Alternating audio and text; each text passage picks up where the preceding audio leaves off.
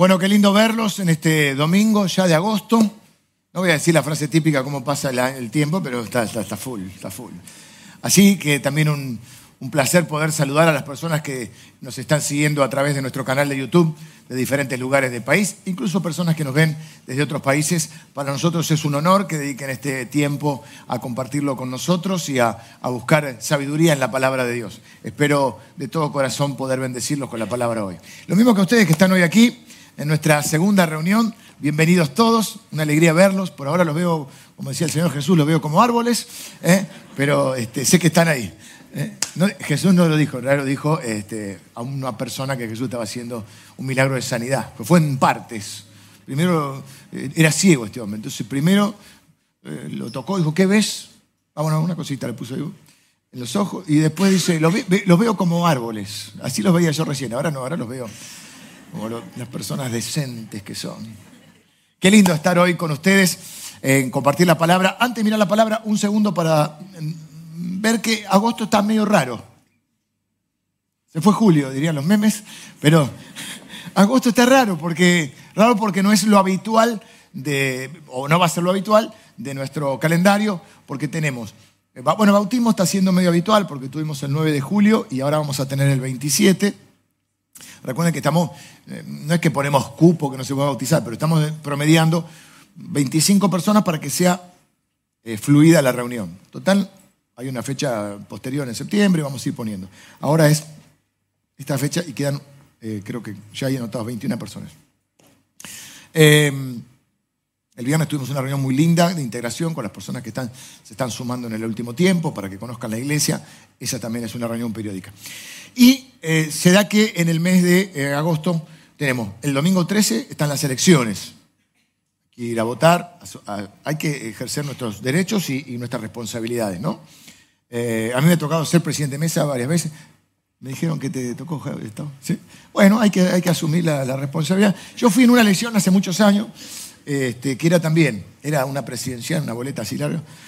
Y a mí me gustaría votar temprano, porque después me vengo para acá. Pasa que la reunión empieza a las 9 y a veces voy y ni la mesa está abierta. Y además la típica que si llegás primero dicen que... No porque no me guste cumplir responsabilidad, pero tengo que venir a predicar también. Así que bueno, vamos a ver a qué horario vamos. Pero es un día así. No dejen de venir igual, no dejen de votar y no dejen de venir a la iglesia. Sí, dejen de que suenen los celulares y apaguen los celulares, por favor.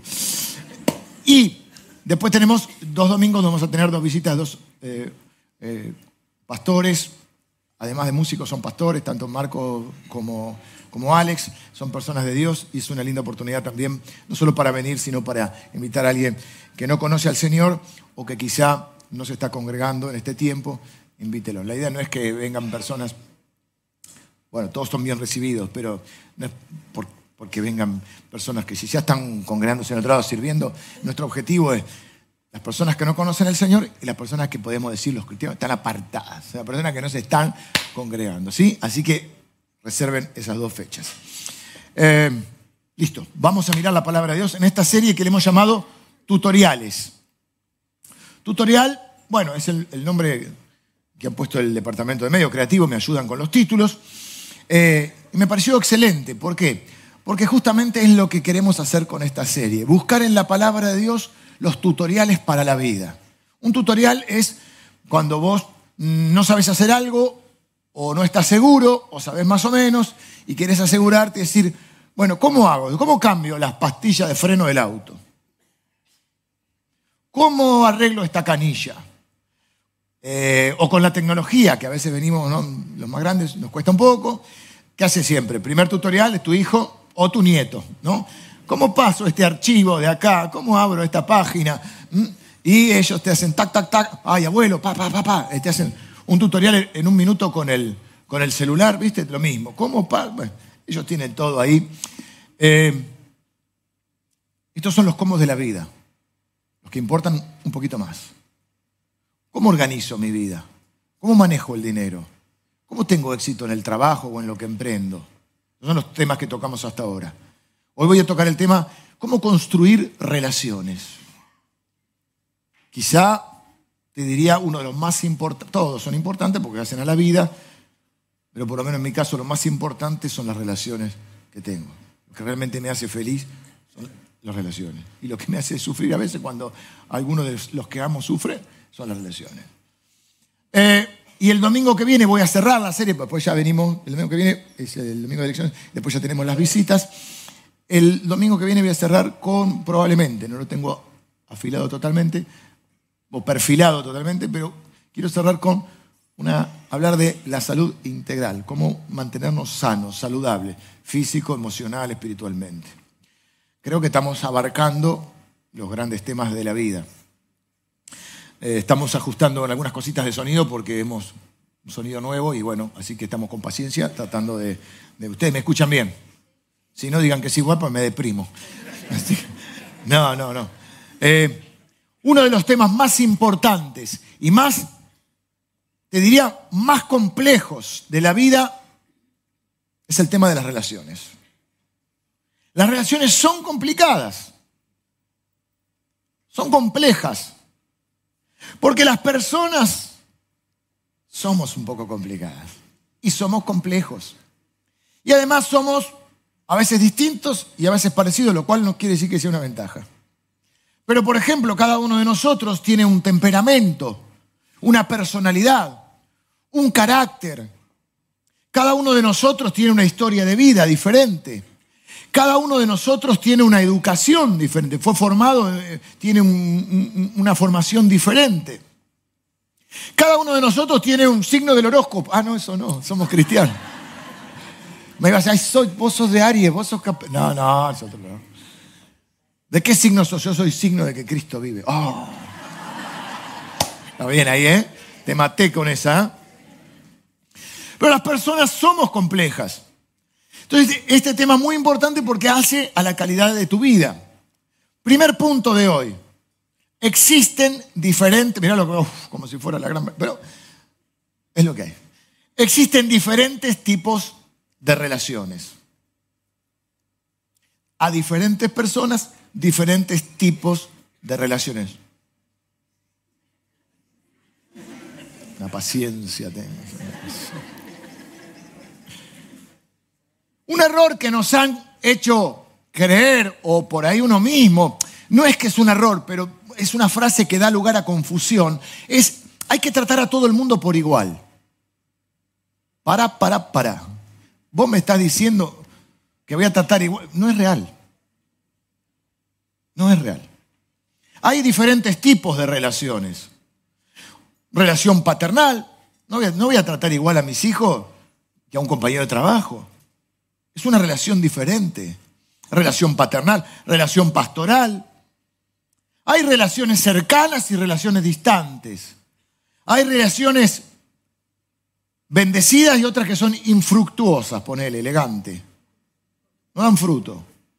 Hay relaciones conflictivas, hay relaciones dolorosas, hay relaciones abusivas, hay relaciones peligrosas, hay relaciones de compañerismo, de amistad y de amor.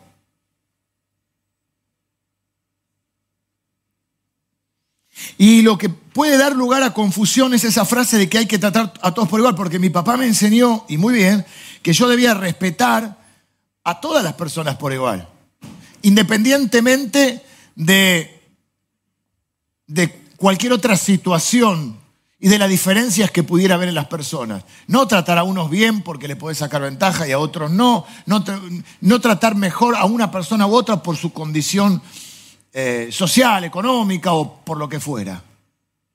Así que en cuanto a respeto, en cuanto, podríamos decir, a educación, a amabilidad, tenemos que tratar a todas las personas por igual.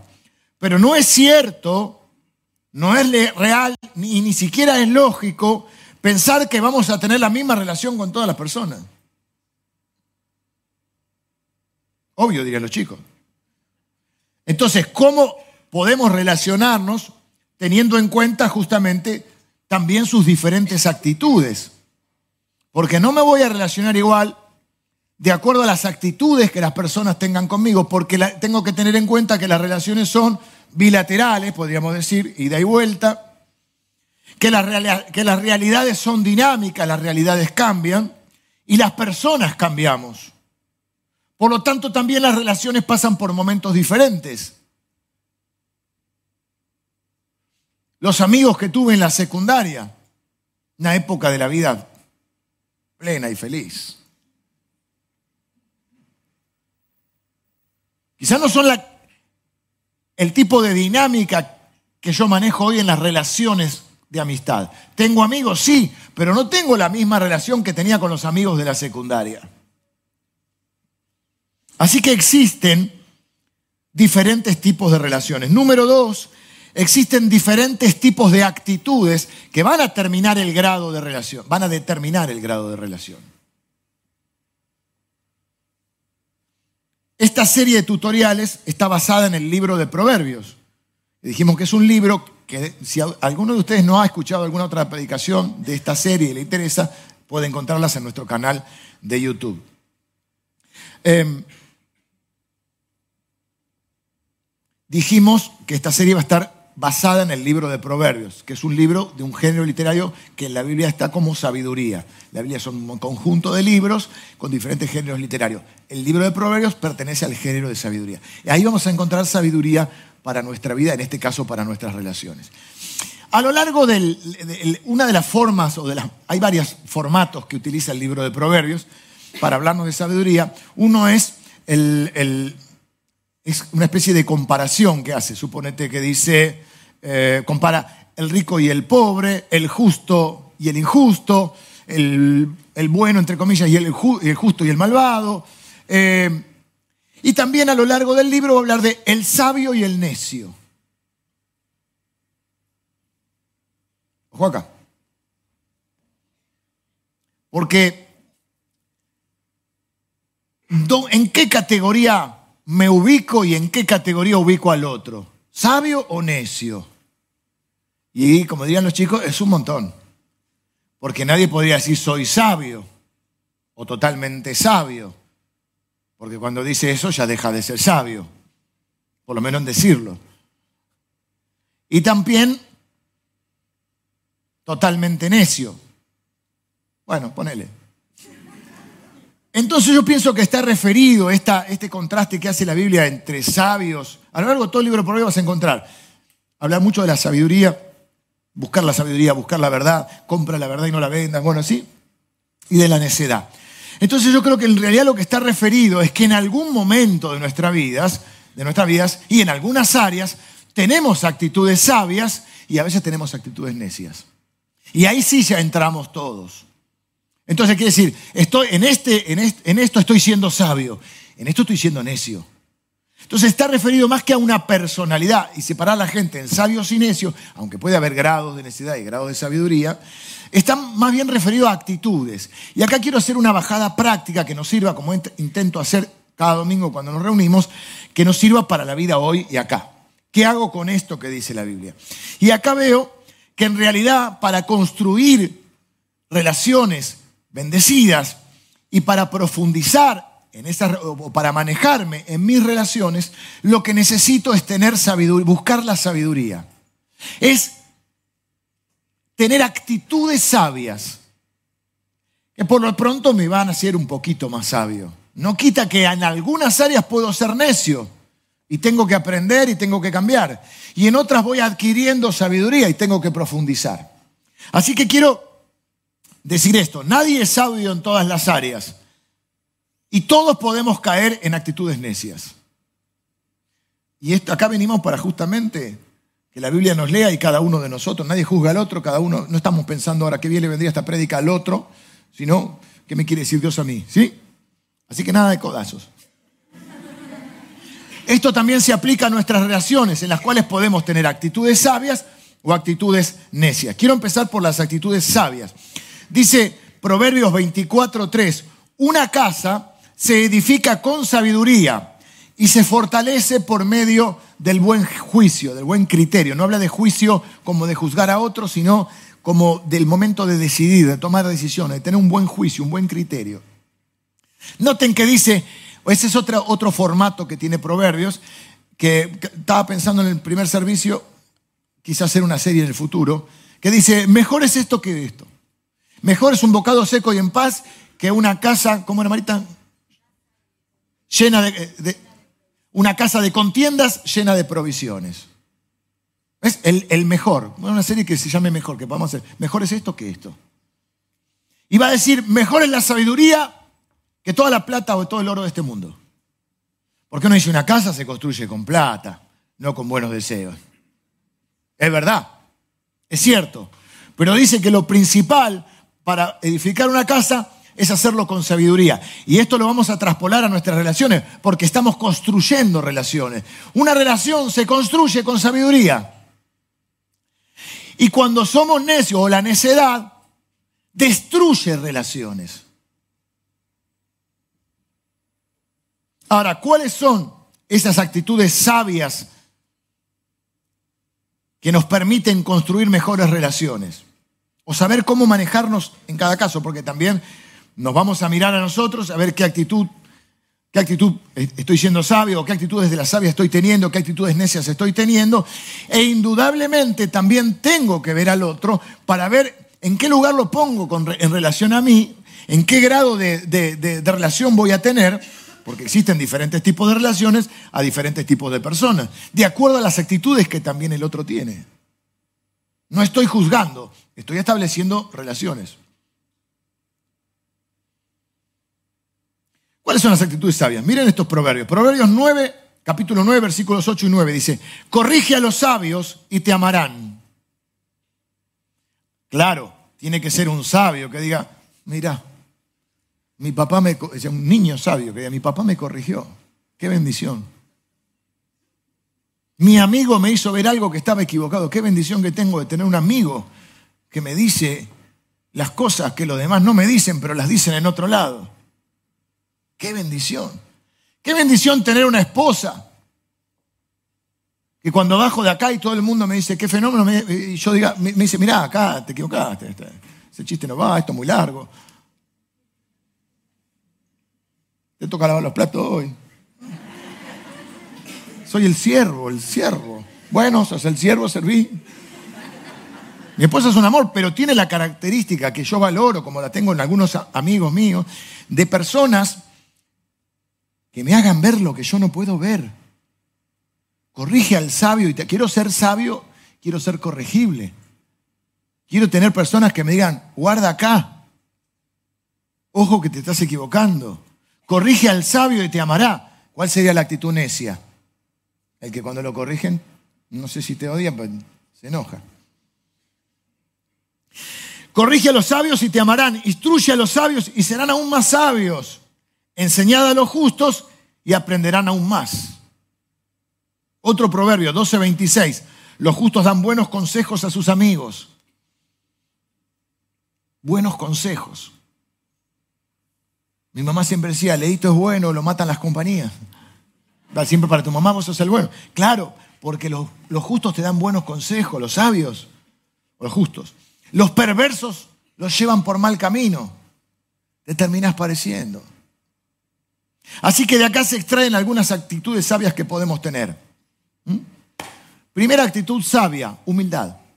Humildad es la actitud de, reconocer que uno no sabe todo, que uno no tiene la verdad en todo, que uno no siempre tiene la última palabra en todo.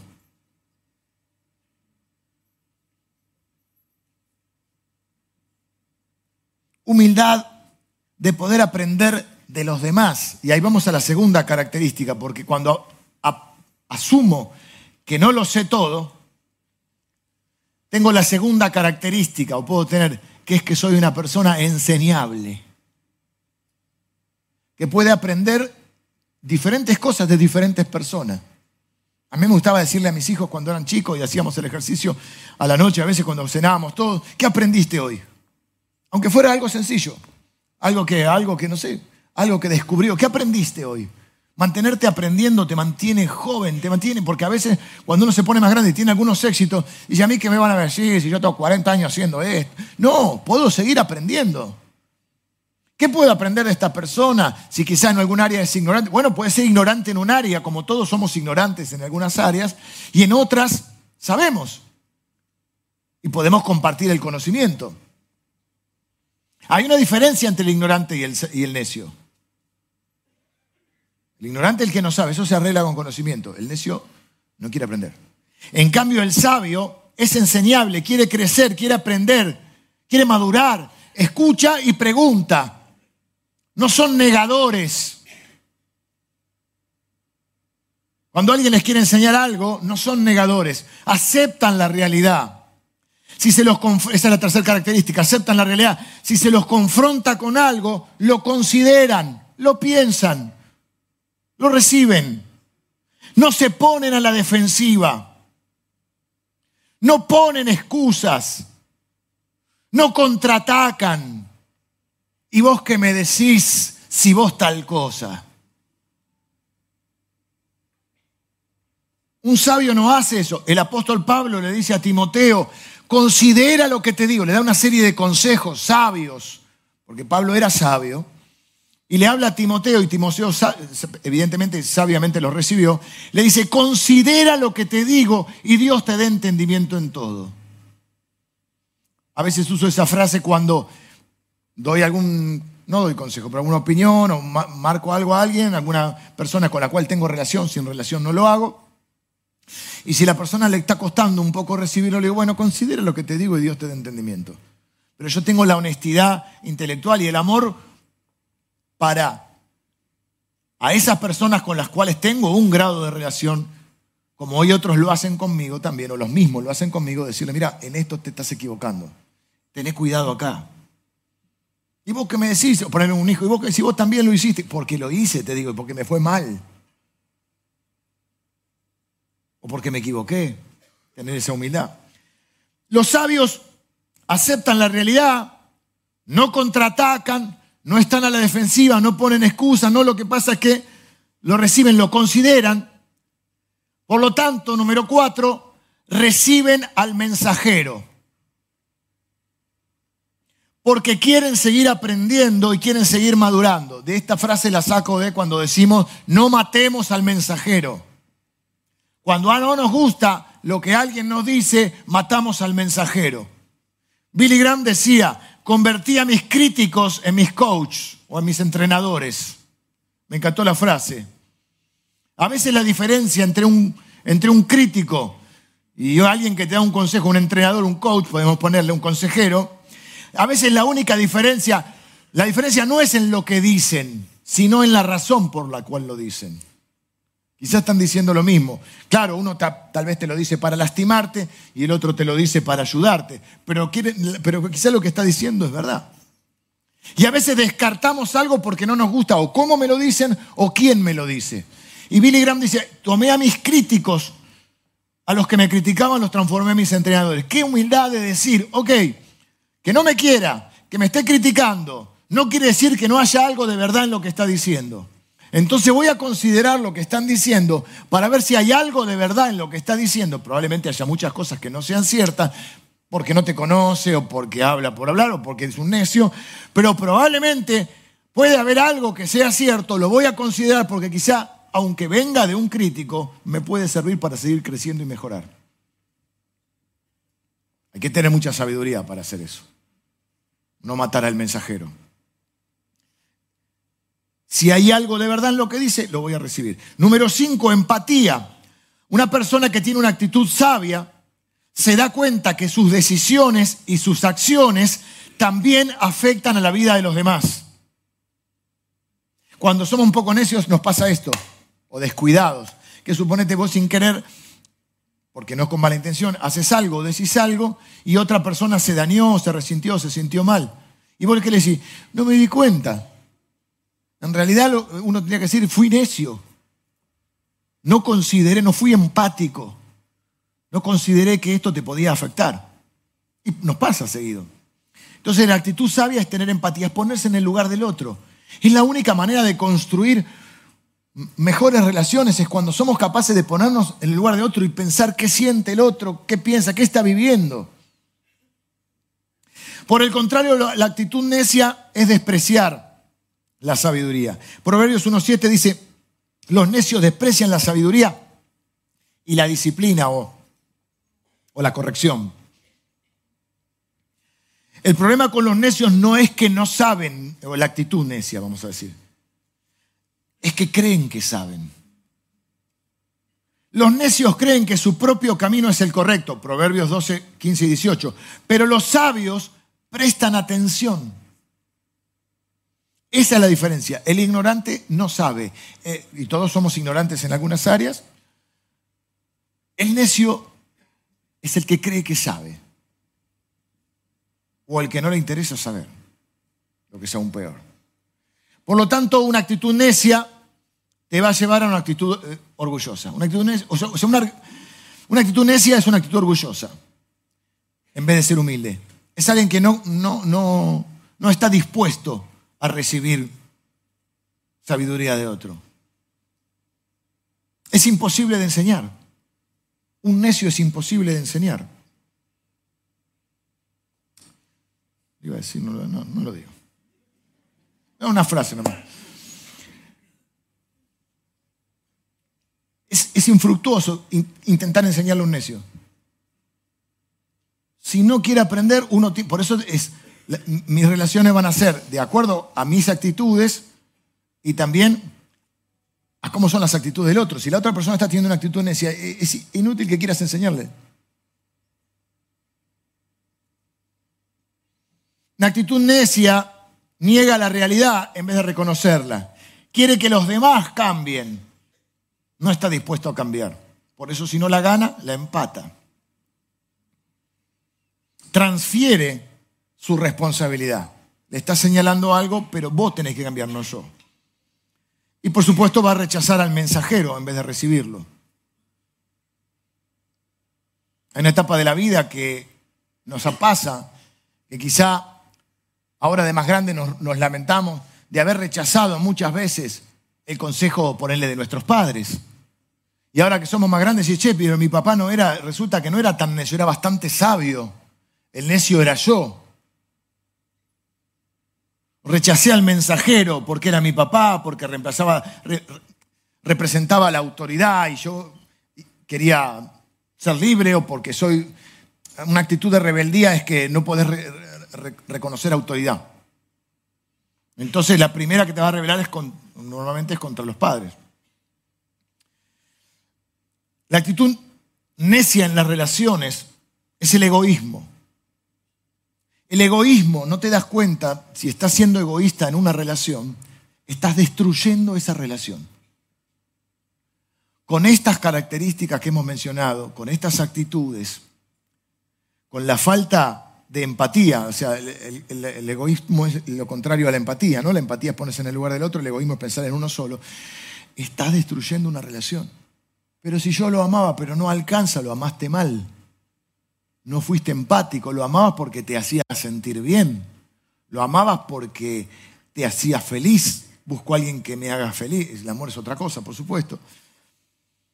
No te das cuenta, pero cuando uno no es empático, uno destruye relaciones de amistad, de pareja, familiares, de hermandad, de trabajo. Acá quiero hacer un pequeño desvío dentro de esta. Cuidado cuando estamos sufriendo. Porque normalmente cuando estamos sufriendo, si no estamos muy claros, y, normalmente no estamos muy claros cuando estamos sufriendo, podemos tomar una actitud egoísta. A todo nos puede pasar esto. Estoy sufriendo, me concentro en mí y me parece que todo el mundo tiene que ayudarme. Casi que no considero que los demás también tienen problemas, que muchos de los demás también están sufriendo. Entonces me vuelvo una persona totalmente demandante. Todos los demás tienen que hacer por mí. Y cuando no lo hacen me enojo. Y me vuelvo tan demandante que hay personas que se hacen un montón por mí, pero no hacen una y yo me enojo. Porque estoy siendo egoísta. No estoy siendo empático con que las otras personas también tienen sus sufrimientos, sus problemas, su vida diaria. Y no pueden estar corriendo todo el tiempo por mí. Lo que puedo hacer, entonces tomo una actitud de víctima. Soy la víctima. Quizá estoy sufriendo por condiciones ajenas a mí, pero es cierto que muchas veces estoy sufriendo por decisiones malas que tomé. Sin embargo, en vez de hacerme cargo, soy la víctima. Estoy sufriendo y los de, corro el foco.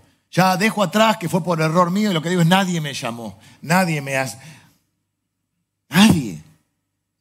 Busca la sabiduría. Si estás sufriendo, con todo amor, respeto, busquemos la sabiduría para aprender de lo que estamos viviendo, para intentar superarlo de la manera que podamos, buscando ayuda. Pero seguir, seguir, eh, seguir siendo empáticos con los demás y tener algo de compasión y empatía para poder superarlo y luego quizá darle un significado, un sentido, una dirección. En mi vida ha habido un montón de momentos en los cuales, y en algunas áreas, he sido necio. Les gustaría saber a ustedes, pero no se los voy a decir.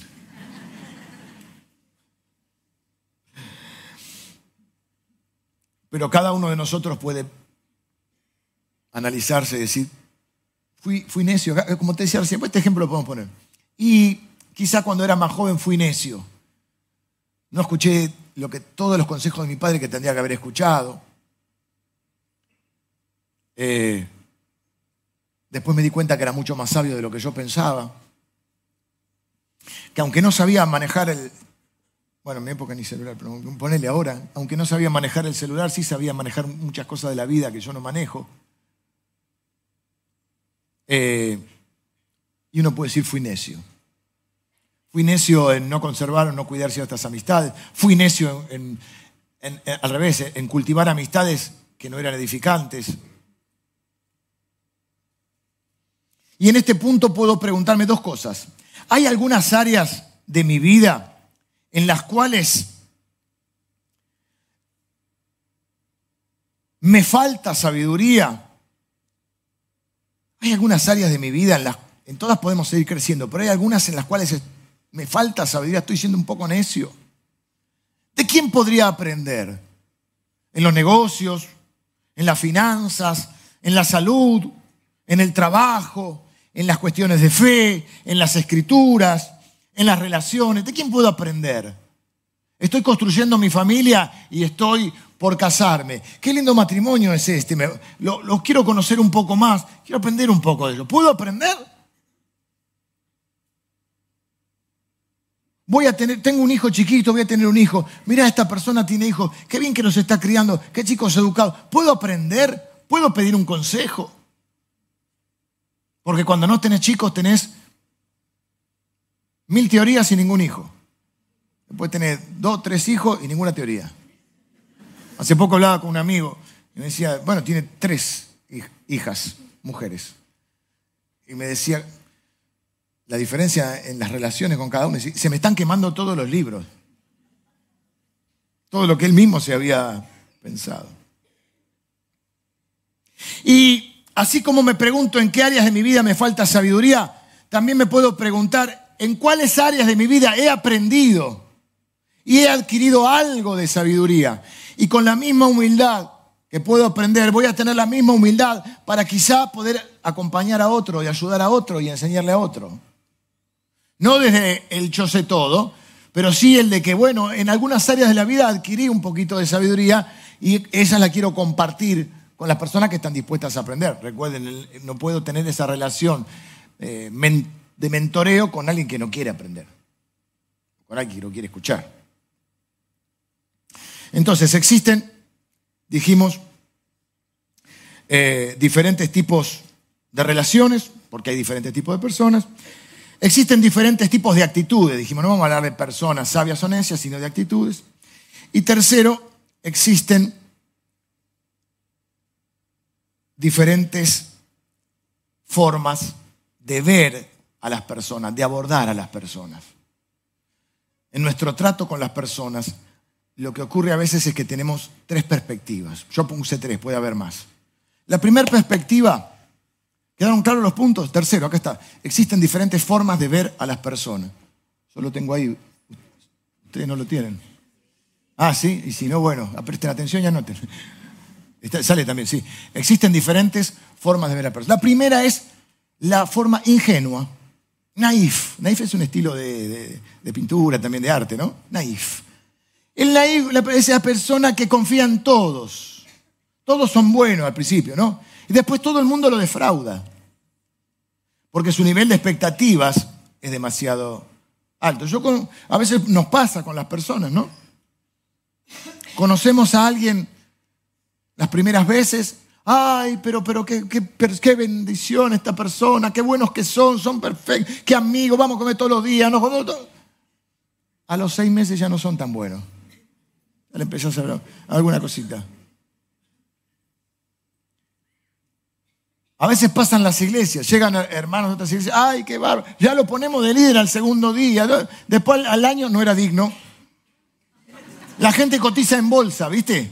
De golpe hace algo bueno, sus acciones levantan. Contesta mal, hace algo mal, eh, falla, se equivoca, comete un pecado, bueno, se fueron se desplomaron sus acciones. Y así hacemos con la gente, las cotizamos y las descotizamos. Y eso tiene que ver con ingenuidad. Ni son tan buenos ni son tan malos. Son personas con defectos y con virtudes. Con algunas puedes convivir y con algunas no tanto. Por el contrario, la segunda forma de abordar a las personas o de ver a las personas es la paranoia. Los paranoicos, como los ratones. Los paranoicos, ¿no? Desconfiar de todas las personas hacer dobles lecturas, triples y hasta cuádruples lecturas. ¿Qué me habrá querido decir? ¿Qué, hay, qué intención hay detrás? Emilio decía que hay una frase que como es con el, con el cuchillo bajo el poncho. Emilio bien campero, ¿viste? Con el cuchillo bajo el poncho, claro, porque está la defensiva. ¿Qué me quiso decir? ¿Por qué me trajo? Te regalan algo, te regalan, no sé, una, camisa. ¿Qué me quiso decir? ¿Que, mal, ¿Que estoy mal vestido?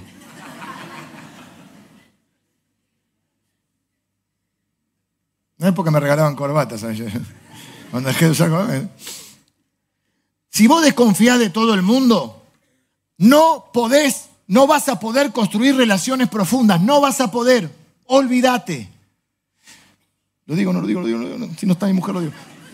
Si vos necesitas revisarle el celular todo el tiempo, no podés tener una relación. ¿Ok? Ah, si hay motivos, bueno, vayamos a fondo. Pero si por tus inseguridades, tus traumas, porque muchas veces esto viene de todo lo que dijimos, forma de ser, carácter, temperamento, personalidad, experiencias pasadas, experiencias pasadas. Si vos necesitas controlar todo el tiempo el celular de otra persona, no si no estás confiando en esa persona, vos no podés construir una relación profunda. Lo dije. Me parece que voy a perder varios amigos o amigas. Las amistades, las amistades, los vínculos se basan en la confianza. Sin ser ingenuos. Pero no es que todo el mundo es culpable hasta que demuestre lo contrario. Eso es mucho. Entonces, ¿cuál es la postura? La tercera que yo veo, una palabra difícil pero irreemplazable, discernimiento. Discernir es la capacidad de distinguir entre diferentes cosas. En nuestro caso, el discernimiento viene de parte de Dios. O sea que es la capacidad de distinguir, de diferenciar entre diferentes cosas con la sabiduría de Dios. Necesitamos esa sabiduría que nos permite distinguir, entender, entendiendo que hay diferentes tipos de personas con las cuales vamos a establecer diferentes tipos de lazos, tipos de relación, diferentes grados de confianza, diferentes niveles de profundidad. Y lo vamos a hacer con discernimiento. Por eso vamos a dejar los proverbios y vamos a ir al ejemplo de Jesús, que siempre es nuestro ejemplo para todo y no puede faltar en nuestras prédicas. Juan capítulo 2, versículos 24 y 25, dice Jesús lo seguían multitudes, pero Jesús no confiaba en ellos porque conocía todo acerca de las personas. No hacía falta que nadie le dijera sobre la naturaleza humana, pues él sabía lo que había en el corazón de cada persona entendía la naturaleza humana, entendía que las personas no son blanco o negro, no son sabias o necias. Hay grados de sabiduría, hay grados de necedad, pero entendía que la naturaleza humana es contradictoria.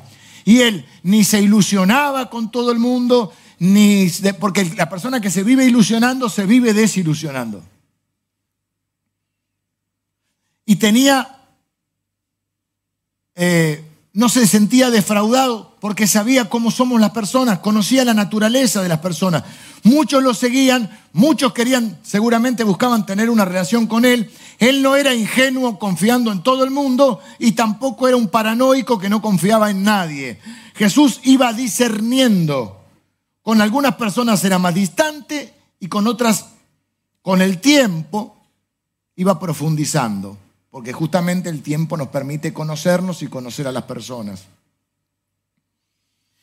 Por eso tu relación con Dios perfila todas las otras relaciones, porque es la relación más importante de nuestra vida. Y entonces buscamos la sabiduría y el discernimiento de Dios, como tenía Jesús, para después ver qué tipo de relación establecía con las personas. Por eso la Biblia, como nuestra perspectiva es la de Dios, queremos vivir una vida con propósito, con sentido, servir fielmente a Dios, ser felices según los parámetros de Dios. La Biblia nos insta a que tengamos cuidado con las personas que dejamos entrar a nuestro círculo íntimo de relaciones. Si lo conociste hace dos días, no puede ser tu mejor amigo. Ni la persona con la cual te vas a casar. Eso es en las películas. Lo vi y dije, el amor de... Bueno, salvo que te haya dicho el Señor, pero en general hay que conocer las personas. Un novio es alguien que no vio.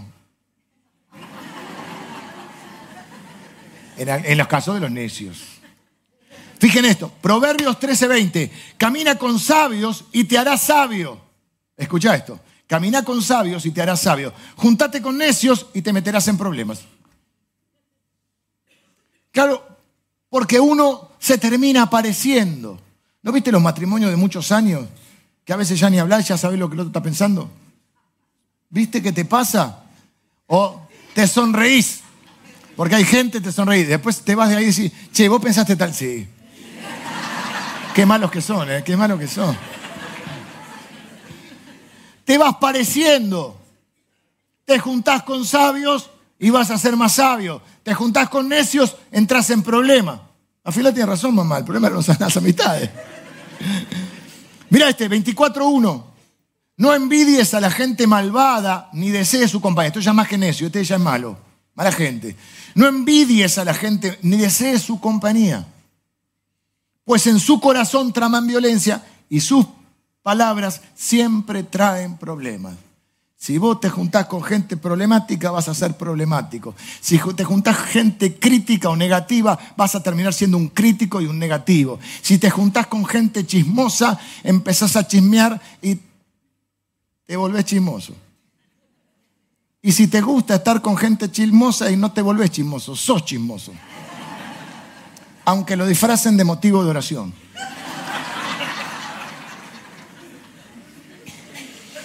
Así que tengo que tener la sabiduría, como si fueran círculos concéntricos, decir, ok, a esta persona eh, tengo esta relación, que puede crecer, sí, depende de mis actitudes y las actitudes del otro.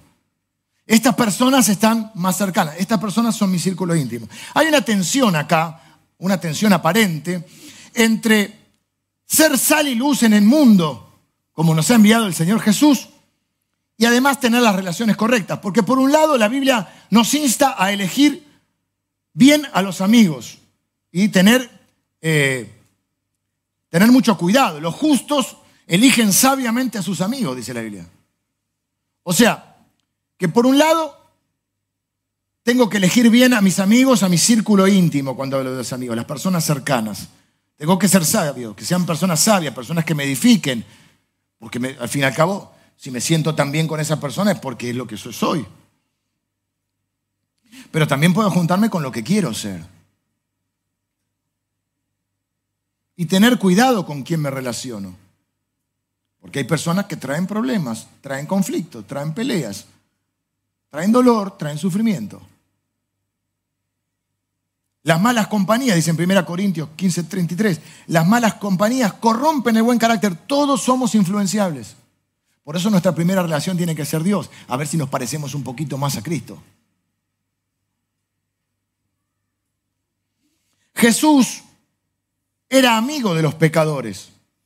Podrían pensarse acá que hay una aparente contradicción, porque por un lado tengo que elegir bien a los amigos, tengo que ser cuidadoso, que sean gente con actitudes sabias, gente que me edifique, y por otro lado tengo que ser sal y luz en este mundo, tengo que hacer discípulos, tengo que relacionarme con personas que no son tan sabias, que son más bien necias y algunas que hasta son malvadas, con personas que no me caen bien.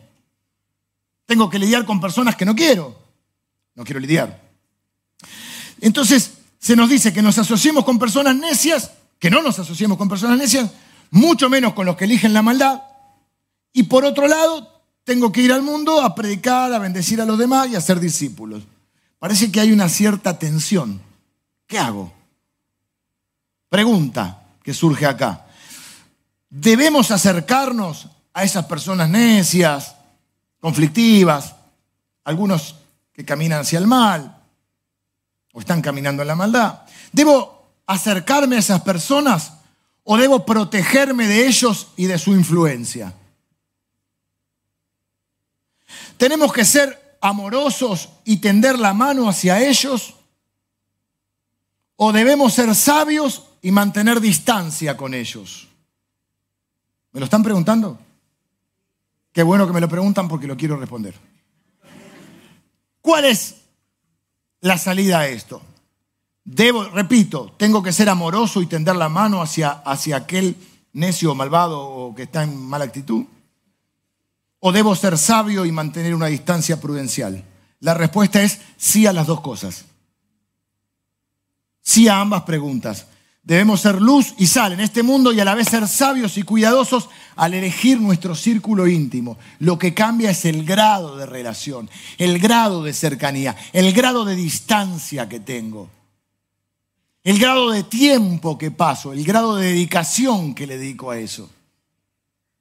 Volvamos de nuevo al ejemplo de Jesús. Veamos su forma de relacionarse. Amaba a todos, ¿sí? Dios ama a todos, pero no tiene la misma relación con todos. No todos son salvos. Dios ama a todos, pero Dios no usa a todos por igual, porque es una relación de ida y vuelta.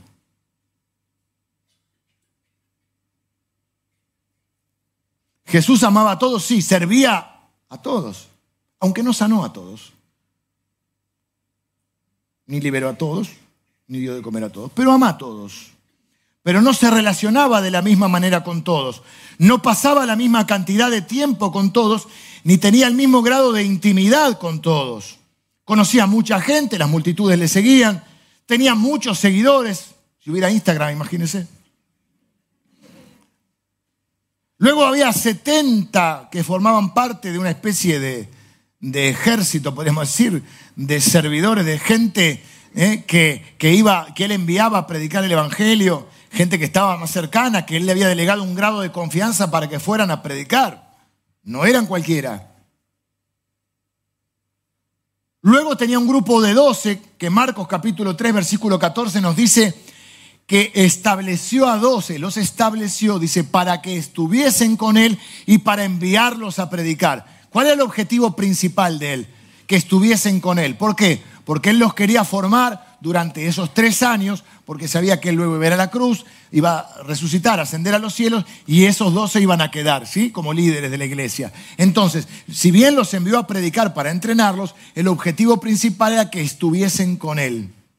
O sea que esos doce tenían más relación que los setenta, mucho más relación que otros seguidores y mucho más que la multitud. Luego de esos doce tenía tres, Pedro, Jacobo y Juan que era su círculo íntimo, con los que él va a Getsemaní, a los que le piden que ore, a los que les confiesa que está angustiado hasta la muerte, que está muy triste hasta la muerte. Eh, además tenía una familia muy amiga, que la Biblia nos menciona, entre otros, pero una familia muy amiga, que eran Marta, María y Lázaro. Luego él tenía una relación pastoral ya, no tanto de amistad, más pastoral, con pecadores y prostitutas y publicanos y una relación distante con los fariseos. No quiere decir que no los amaba, pero ellos no querían escucharlo, no querían aprender, lo vivían atacando, él tenía una relación distante. Y aún en un momento determinado tuvo que establecer una distancia, ponerle un límite, porque a veces a la gente hay que ponerle límites, a uno de su círculo íntimo, nada menos que a Pedro. Él dice, miren, está, con los doce caminando, le dice, es necesario, tengo que ir a la cruz. Y Pedro dice, no, no, de ninguna manera, yo tengo otros planes. Jesús lo mira, pone un límite y le dice, apártate de mí, Satanás. Le sugiero que no le digan Satanás a sus amigos. ni a su esposa, ni a su esposo, ¿sí? No creo que sea bueno. Pero ¿qué demuestra esto? Que Jesús no permitió que ni aún los del círculo íntimo, o uno de su círculo íntimo, lo apartara de su fidelidad y de su propósito para servir a Dios. Entonces hay momentos que hay personas que tienen determinadas actitudes donde vos tenés que tomar una distancia, poner un límite. Hay personas que son muy demandantes, hay personas que son muy manipuladoras, hay personas que no comprenden ciertas dinámicas del llamado que Dios puso en tu vida. No es ser grosero, es con amor. Jesús lo hizo así porque tenía... ¿Por qué pudo hacerlo así también Jesús? Por el grado de relación que tenía. Y sabía que Pedro era corregible. Y Pedro no se ofendió ni se fue, se quedó. No le habrá gustado mucho, pero se quedó.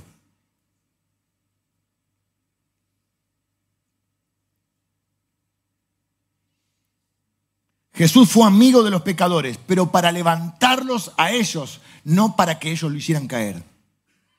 Entonces hay momentos en tu vida que de determinados círculos te tenés que apartar porque no estás listo, ni maduro, ni fuerte para querer ser el salvador de ellos. Tenés que dejar que otros lo ministren. Porque si vos vas todavía no está fuerte, como dice Jeremías, conviértanse ellos a ti y tú no te conviertas a ellos. Pero si no estás fuerte, sabio y sólido todavía, o maduro en esa área de tu vida, no estás lo suficientemente fuerte, podés correr el riesgo de vos convertirte como ellos en vez de que ellos se conviertan a vos.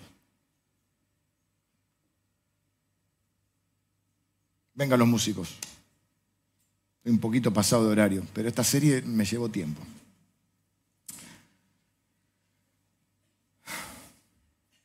¿Perdí algunos amigos hoy?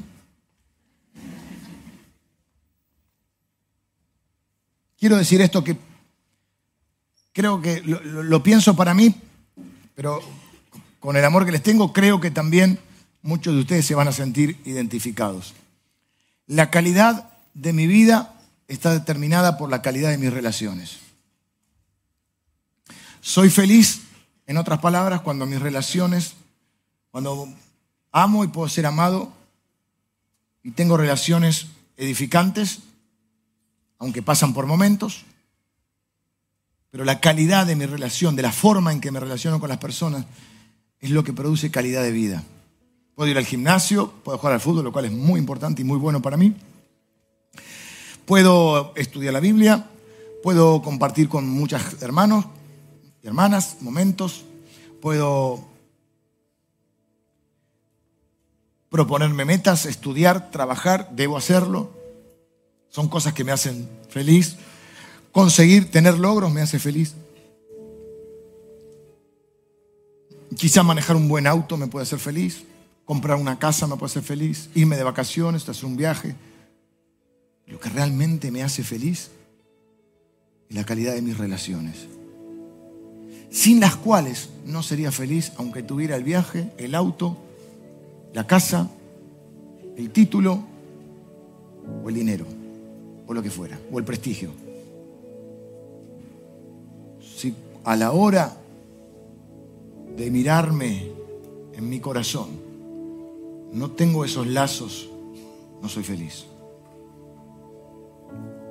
Las relaciones sanas nos permiten disfrutar la vida. Es más, mi, frase que en casa se ríen es que a mí los lugares me importan, pero no tanto. Me importa con quién estoy en esos lugares. Los lugares los hacen las personas.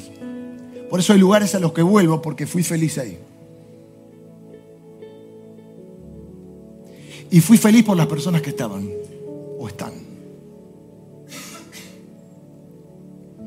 Y con las personas que quiero estar, no necesito mucho, mucho más. Más que eso me refiero. Las relaciones conflictivas causan dolor. Las actitudes necias nos causan dolor y causa, con actitudes necias causamos dolor. Las actitudes sabias traen sanidad a las relaciones. ¿Estás buscando la sabiduría? En tus actitudes, en tu forma de ver a las personas. ¿Estás buscando la sabiduría? Otra pregunta. Yo siempre dejo preguntas y, y cada uno es como un trabajo para cada uno, ¿no? Un disparador para que cada uno trabaje sobre su vida, sobre todo en esta serie. ¿Estás buscando la sabiduría? En tus actitudes, en tu forma de ver a las personas. Segunda pregunta, ¿qué actitudes necias estás teniendo y tenés que dejar de lado? ¿Ya estás siendo orgulloso en algo? ¿Estás siendo enseñable? ¿Estás siendo empático?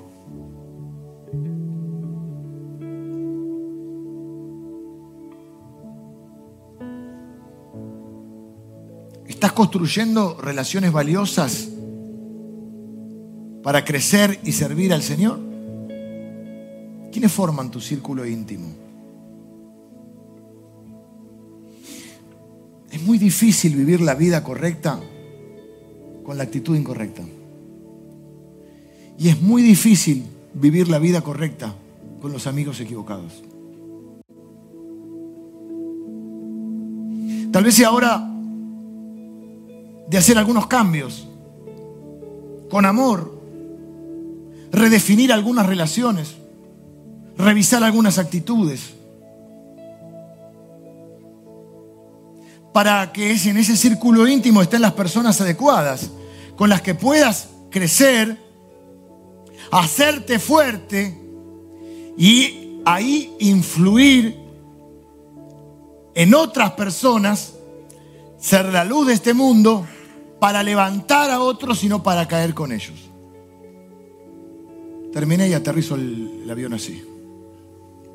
Vamos a orar. Lo mejor que podemos hacer en este momento. Señor, gracias por tu palabra. Gracias por la relación que podemos tener, que te importó tanto, tanto, que diste la vida de tu Hijo para reconciliarnos y volver a estar en relación, en esa relación que estaba interrumpida, cortada por el pecado. Gracias porque te importó tanto tu, tu, relación con nosotros que enviaste a Jesucristo a la tierra. Gracias porque de Él y en Él estamos reconciliados contigo, Padre. Y gracias también porque Él es, hace posible esa reconciliación y Él también es ese maestro, ese ejemplo de vida para aprender a relacionarnos. Señor, queremos ser la sal y la luz de este mundo. Queremos ser personas fuertes que influyan en otros, que levantan a otras, sabiendo que nosotros no somos los salvadores, ni los redentores, ni el Espíritu Santo.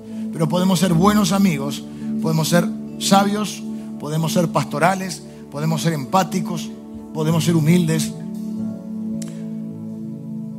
Señor, danos el discernimiento, danos la sabiduría para saber establecer qué tipo de relaciones tenemos que tener con diferentes personas. Cuándo hablar y cuándo callar. Señor, gracias por las personas que nos aman, que amamos. Gracias por las personas que nos bendicen con actitudes de amor, de sabiduría y de bendición. Oramos por aquellos que no nos bendicen. Los bendecimos. Señor, gracias por las personas que nos permiten crecer y ser sabios, un poco más sabios. Señor, nosotros también de lo que hemos aprendido lo queremos con humildad compartir con otras personas que desean aprender, que desean crecer, que podemos ser también facilitadores y mentores de otros en aquellas cosas que hemos crecido un poquito.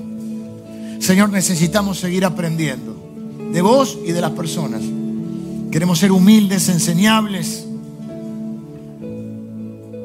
aceptar las realidades, no matar a los mensajeros, amar